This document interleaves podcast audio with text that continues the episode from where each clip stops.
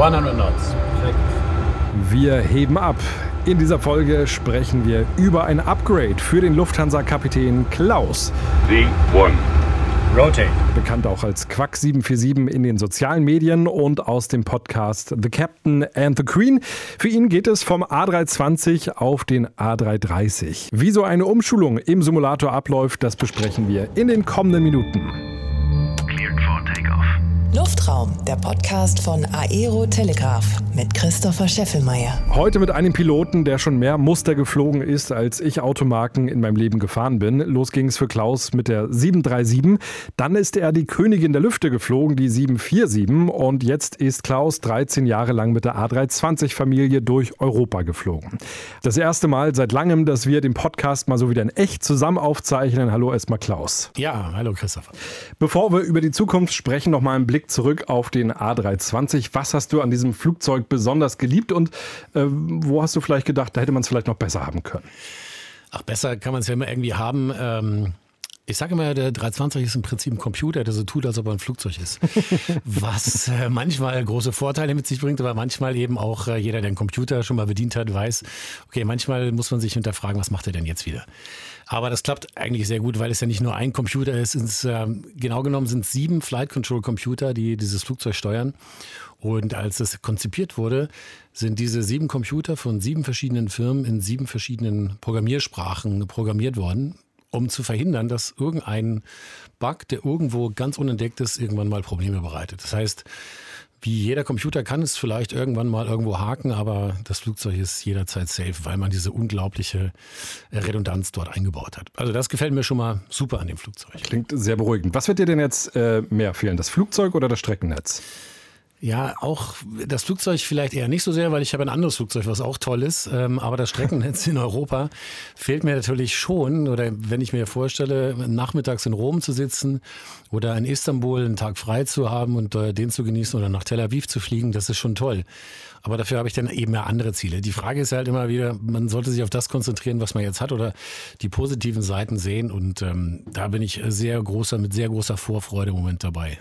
Wie hast du denn erfahren, dass es für dich auf den A330 geht? Kommt da ein Brief nach Hause? Gibt es einen Anruf? ja, so ähnlich. Es kommt tatsächlich ein Brief nach Hause, der sagt, jetzt geht's los. Aber bevor das passiert, muss man sich immer bewerben für so eine Umschulung. Und äh, dementsprechend kommt der Brief nicht ganz unerwartet nach Hause. Okay, dann gucken wir jetzt mal auf deinen neuen Arbeitsplatz. Der A330, ein Zweistrahler. Was ist das für ein Flugzeug?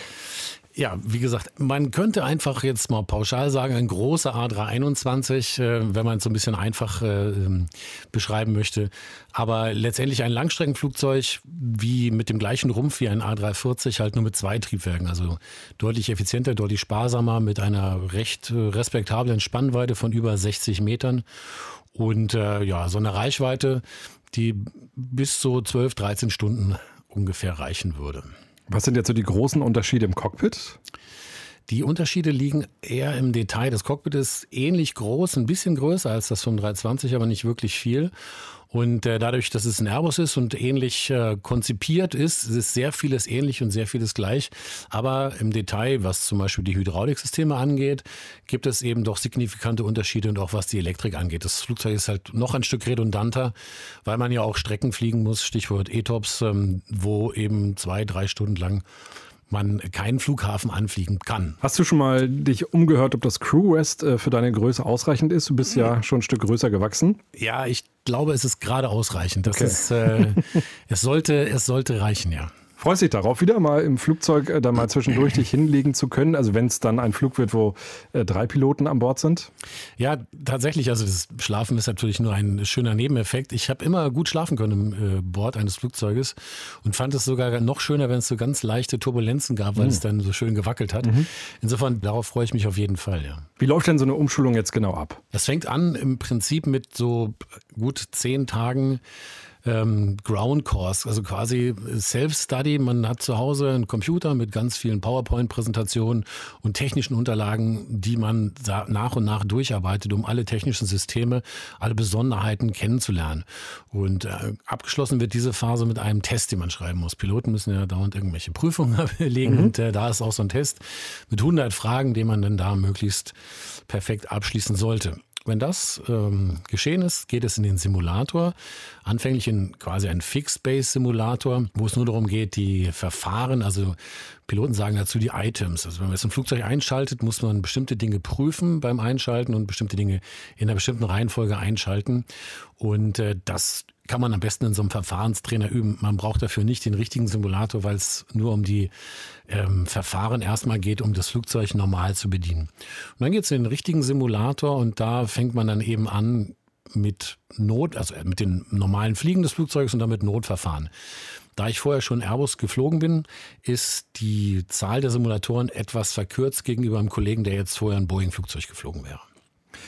Du hast uns ein bisschen Material aus dem Simulator mitgebracht. Wir hören jetzt mal eine Landung, etwas eingekürzt. Approaching one, four, left. Ika Memo, Landing no crew. landing check is completed. 400, 300, 200, 100, 50, 40, 30, 20, retard. Spoiler, reverse green. Ja, Klaus, wie äh, fliegt und landet sich denn so ein A330 im Simulator? Tatsächlich etwas anders als ein A320 oder 21. Man merkt die Größe. Das Flugzeug reagiert ein ganz bisschen mehr verzögert auf Inputs, die man gibt, einfach aufgrund der schieren Größe dieses Flugzeuges. Es ist so ähnlich, ich kann mich an meine Co-Pilotenzeit auf der 747 erinnern, da war das nicht unähnlich mit einem großen Flugzeug, mit großen Steuerflächen, dass man da immer so ein bisschen so ein kleines Momentchen warten muss, bis eine Reaktion des Flugzeuges eingetreten ist. Also das ist der markanteste Unterschied. Also etwas träger. So. Genau. Und man muss etwas früher ziehen ähm, und visuell sowieso sitzt ja etwas höher, sodass man sich daran gewöhnen muss, wann man den Flieger abfängt zur Landung zum Beispiel. Würdest du sagen, ein großes Flugzeug fliegen, Schrägstrich landen, ist schwieriger oder ist ein kleines Flugzeug äh, zu steuern genauso schwer oder vielleicht sogar schwerer? Ähm, das kann man so pauschal, glaube ich, gar nicht sagen. Also es hat beides. Ähm ist beides durchaus anspruchsvoll. Es kommt dann auf die Wetterbedingungen an. Es ist tendenziell so, wenn ein Flugzeug schwer ist oder groß ist, dass es durch wechselnde Winde nicht so stark beeinflusst wird. Trotzdem ist natürlich auch ein großes Flugzeug ähm, nicht so trivial zu steuern. Gerade wenn eine Landebahn eben auch eine bestimmte Breite oder eine bestimmte Länge hat, muss man das beachten. Aber ein kleines Flugzeug, wenn es vielleicht auch nicht so schwer ist, ist dann doch anfälliger, was Wind angeht oder Bögenwind oder diese mhm. Geschichten. Also hat beides so seine Herausforderungen. Ja, und im Simulator wird natürlich nicht nur das Landen trainiert. Wir hören noch mal rein. Was hat es mit diesem Geräusch hier auf sich? Also wir hören da irgendwie Luft strömen. Was habt ihr da gemacht? Genau, da haben wir einen sogenannten Emergency Descent gemacht. Also wir sind letztendlich, wird äh, angenommen, dass man in der Reiseflughöhe ist und auf einmal ein plötzlicher Druckverlust eintritt. Das hört man ja auch in der Ansage der Flugbegleiter vor jedem Start. Im Falle eines plötzlichen Druckverlustes mhm. mhm. fallen Sauerstoffmasken aus der Decke. So ähnlich ist es im Cockpit auch, nur dass sie nicht aus der Decke fallen, sondern man hat sie rechts bzw. links neben sich und muss diese Sauerstoffmaske aufsetzen. Und da fließt dann 100 Prozent Sauerstoff, damit man auf jeden Fall handlungsfähig bleibt. Weil das mag vielleicht auch nicht jeder so wissen.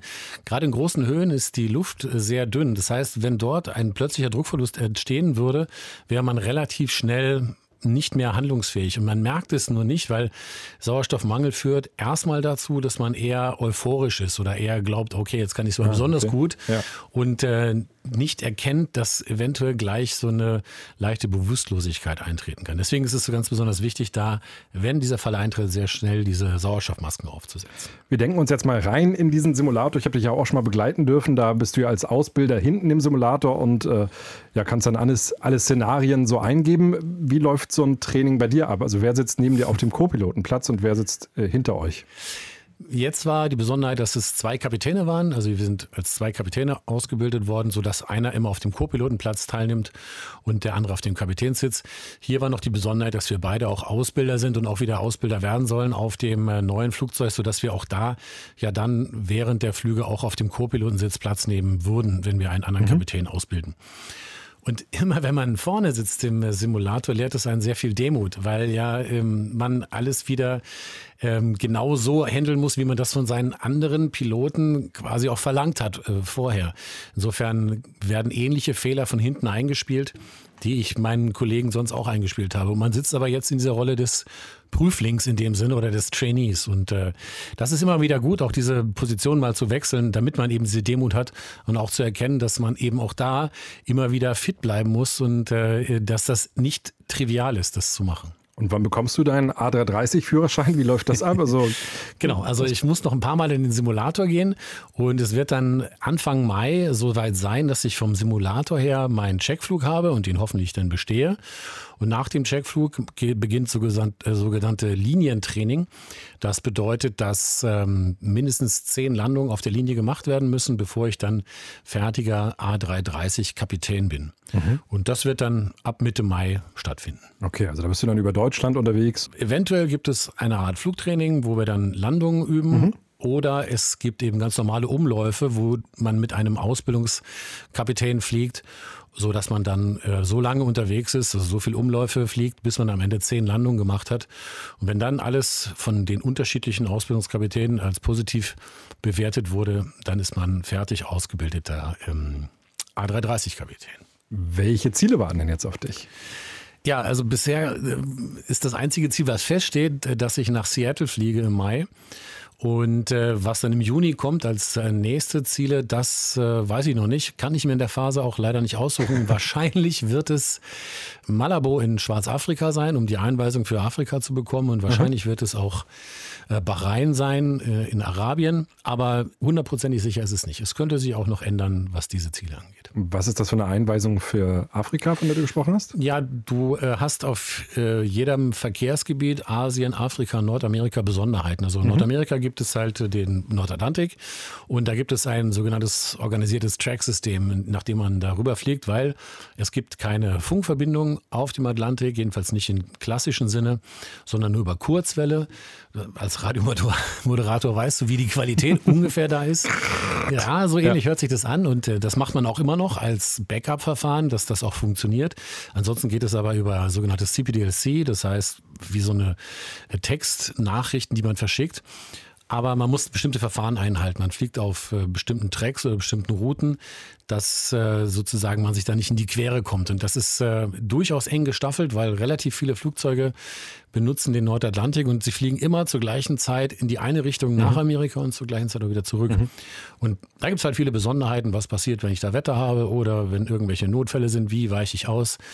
Deswegen braucht man dafür eine Einweisung. Für Afrika gibt es ähnliche Sachen, weil auch da Teile nicht radarüberwacht sind, weil es einfach viel zu groß ist und auch die Funkverbindung auch wieder nur über Kurzwelle funktioniert oder eben über dieses CPDLC. Also da gibt es in jedem Verkehrsgebiet Besonderheiten, die man beachten muss. Jetzt ist ja der Kapitän oder die Kapitänin auch so die, äh, ja, oder der, der oder die Chefin der Crew. Ähm, jetzt war es bislang so bei der 320-Familie, dass du so vier, fünf äh, Menschen noch mitgehabt, äh, neben dem Co-Piloten aus der Crew, hinten aus der Kabine. Jetzt wird die Crew dann größer sein. Wird das irgendwie dein, deine Arbeit verändern? Hm, so gesehen wahrscheinlich nicht, weil ich versuche genauso authentisch, echt zu sein und genauso hm, die Rolle des Kapitäns einzunehmen, der ja zum einen für das Wohl der Gäste da ist, auch für das Wohl der Crew und ähm, für das Wohl meines Unternehmens, aber auf der anderen Seite natürlich auch manchmal Entscheidungen treffen muss, die manchmal vielleicht nicht alle toll finden. Und das, denke ich, wird nicht so großartig unterschiedlich sein. Die Crew ist zwar größer, aber jetzt nicht so groß wie auf einem 380, sodass man sicherlich immer noch alle Kollegen bei, nach der Landung im Hotel erkennt, dass man auch mit denen geflogen ist. Das war, wenn ich mich an meine 747-Zeit erinnere, Manchmal so, wenn man dann äh, morgens zum Frühstück gegangen ist, hat man dann doch überlegt, äh, kenne ich die Kollegin oder kenne ich sie nicht? Bei Flugbegleitern ist es ja manchmal auch noch besonders schwierig, weil sie ja während des Dienstes in der Regel die Haare zusammengebunden tragen ja. zu einem Zopf oder so. Und wenn sie dann in der Freizeit mit offenen Haaren rumlaufen, ist es gar nicht so einfach, das äh, wirklich dann zu erkennen. Es ist jetzt aber nicht so, dass du einen größeren Koffer brauchen wirst, denn du bist ja auf der A320-Familie auch manchmal vier, fünf Tage unterwegs gewesen. Genau, ne? genau. Genau genommen brauche ich ja sogar weniger Pilotenhemden, weil in der Regel Stimmt. hat man ja nur einen Hinflug und einen Rückflug. Also sollten zwei ja. reichen und bei einer Fünf-Tagestour muss ich ja fünf haben. Also muss ich weniger bügeln. Auch was Gutes. Wenn man sich das Streckennetz jetzt so anguckt, sind das Flüge, wo es einen Tag hin und nächsten Tag zurück äh, geht oder sind auch Ziele dabei, wo man vielleicht auch mal die Möglichkeit hat, nochmal sich an den Pool zu legen, vielleicht einen Nachmittag? Genau, also beides ist der Fall. Also zum Beispiel dieser Seattle-Flug bedeutet, dass man 48 Stunden vor Ort Aufenthalt hat, weil es neun Stunden Zeitverschiebung hat nach Seattle und äh, da hat man 48 Stunden vor Ort, um ausgeruht auf den Rückflug zu gehen. Das wäre sonst bei den neun Stunden Zeitverschiebung nicht zwangsläufig oder es ist, sagen wir mal so, es ist so besser. Und es gibt andere Ziele, wo man nur 24 Stunden Aufenthalt hat und dann gibt es aber auch Ziele, wo man 48 oder vielleicht sogar 72 Stunden Aufenthalt hat, wenn dieses Ziel nicht jeden Tag angeflogen wird ergibt sich aus der Logik, dass man dann eventuell länger Aufenthalt hat. Ist auch mal ganz schön, oder? Ist auch mal ganz schön. Hängt natürlich von dem Ziel ab, je nachdem. Aber sowas, ich finde es ja grundsätzlich überall interessant und schön. Man kann überall was Tolles draus machen. Das ist halt die Frage der Einstellung und was man da sehen will. Also, das war schon auf der Kurzstrecke so. Städte wie Bukarest oder Sofia klingen im ersten Moment vielleicht jetzt für viele nicht so sexy, aber es gibt unheimlich viele tolle Sachen dort zu entdecken. Und es muss nicht immer äh, Barcelona sein oder ähm, Rom. Ja. Die A330-Flotte, die ist ja bei Lufthansa mittlerweile recht überschaubar. Ist das der Grund, dass es für dich über kurz oder lang dann wohl auch auf den A340 gehen wird? Ja, ähm, genau. Also man fliegt dieses äh, Muster mit einem Type-Rating. Also A330, A340 und A340-600 werden quasi zusammen geflogen dann. Und äh, deswegen wird das so sein. Das ist so geplant, dass es nach einem guten halben Jahr so sein wird, dass ich auch die Zusatzqualifikation für den 340 bekomme, um auch flexibler einsetzbar zu sein auf allen Strecken und auch, da ich auch als Ausbilder dort arbeiten soll, um dann eben auch die Möglichkeit zu haben, auch auf allen Mustern Prüfungen abzunehmen oder eben Ausbildung zu machen. Und jetzt bitte nicht darauf festnageln, bei der A340 600 müsste doch noch immer das längste Langstreckenflugzeug der Welt sein. Äh, Wenn man das steuern will, muss man davor auch nochmal irgendwie eine Schulung Ja. machen, weil die Länge ist ja schon äh, imposant. Ja, genau. Es ist das längste Langstreckenflugzeug ähm, der Welt. Und äh, genau, man muss aufgrund dieser Besonderheit eben auch nochmal eine extra Schulung im Simulator machen, damit man nämlich dafür eben auch gerüstet ist und die Unterschiede eben zu erkennen. Die, wie gesagt, in vielen Dingen sehr ähnlich, sind diese Flugzeuge sehr ähnlich konstruiert, aber was das angeht, ähm, ist es sicherlich ein großer Unterschied, was die Steuerung oder Landeverhalten des Flugzeuges angeht. Als du jetzt neulich das erste Mal den Simulator betreten hast, den A330-Simulator, was war so dein erstes Gefühl? Ja, absolute Vorfreude. Es ist äh, etwas total Schönes, wieder etwas Neues zu machen, was Neues lernen zu können und ein neues Flugzeug fliegen zu dürfen, auch wenn dieses sehr ähnlich ist dem, den ich, das ich schon vorher geflogen bin, war die Vorfreude groß, weil ich ja vorher mich theoretisch damit auseinandergesetzt habe mit den Verfahren und wenn man das auf einmal dann anwenden darf, das war schon ein ziemlich cooles Gefühl und es wird garantiert nochmal so sein, wenn ich dann in das richtige Flugzeug ähm, das erste Mal einsteigen darf.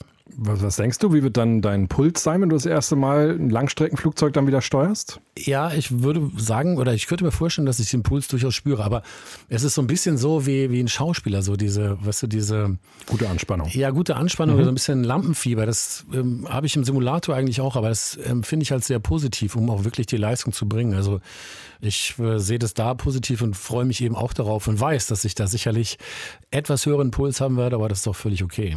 Und wenn du denn deine Durchsagen machst, hast du ein paar mehr Hörer hinten sitzen. Das ist richtig, ja. Witzigerweise, äh, man sitzt ja da vorne in diesem Cockpit und der, der Hörer oder das Mikrofon, was man benutzt, ist im Prinzip so ein Telefonhörer. Also quasi, ähm, als wenn man telefonieren würde. Und äh, dadurch, dass man ja niemanden sieht und oft durch die geschlossene Cockpit-Tür auch keine Reaktionen hört, ist es eigentlich äh, nur äh, im Kopf die Geschichte, ob man damit ein Problem hat, dass es auf einmal äh, 250 oder 300 Leute zuhören und nicht äh, 150. Aber da solltest du als Podcaster ja keine Sorgen mit haben. Äh, ich glaube nicht. So, wichtiges Ziel jetzt noch am Ende. Du musst es ja wissen. Heißt es der oder die A330? Das ähm, überlasse ich mal jedem, der das gerne selber äh, definieren möchte. Also ich weiß, die offizielle äh, Sprechweise ist wahrscheinlich die A330, aber ich habe auch kein Problem damit, äh, der A330 zu sagen oder wenn jemand mir das sagt, ich bin da sehr offen für beide ähm, Bezeichnungen. Klaus, dann weiter viel Erfolg bei der Umschulung, nachdem wir schon mal geschafft haben, einen Umlauf auf dem A320 zusammen zu machen. Hoffe ich, das bekommen wir auf dem A330 auch nochmal hin, weil da gibt es ja dann doch noch einige Sachen, die sich dann definitiv äh, ändern werden. Ja, das wäre sehr cool. Das würde mich sehr freuen, wenn das klappt. Dann many happy landings. Danke dir. Ich hoffe, euch hat dieser Podcast genauso viel Spaß gemacht wie mir. Wenn ja, dann lasst bitte eine 5-Sterne-Bewertung in eurer Podcast-App und empfehlt Luftraum weiter. Ich glaube, das wird ein richtig schöner Sommer. Viele spannende Themen sind schon in der Planung. Zum Beispiel war ich für euch auf dem Vorfeld Tower in Frankfurt. Ich habe gesprochen mit Matthias Spohr, dem Chef von Lufthansa Aviation Training. Ich spreche mit einem Lufthansa-Piloten, der einen Dreamliner vom Boeing-Werk in den Staaten nach Frankfurt geflogen ist. Und wer genauso wie ich den A220 mag, wird in diesem Sommer auch noch auf seine Kosten kommen. Mehr demnächst hier. Ich hoffe, dann seid ihr wieder mit dabei. Bis dahin eine schöne Zeit. Luftraum, der Podcast von Aero Telegraph mit Christopher Scheffelmeier. Parking brake set.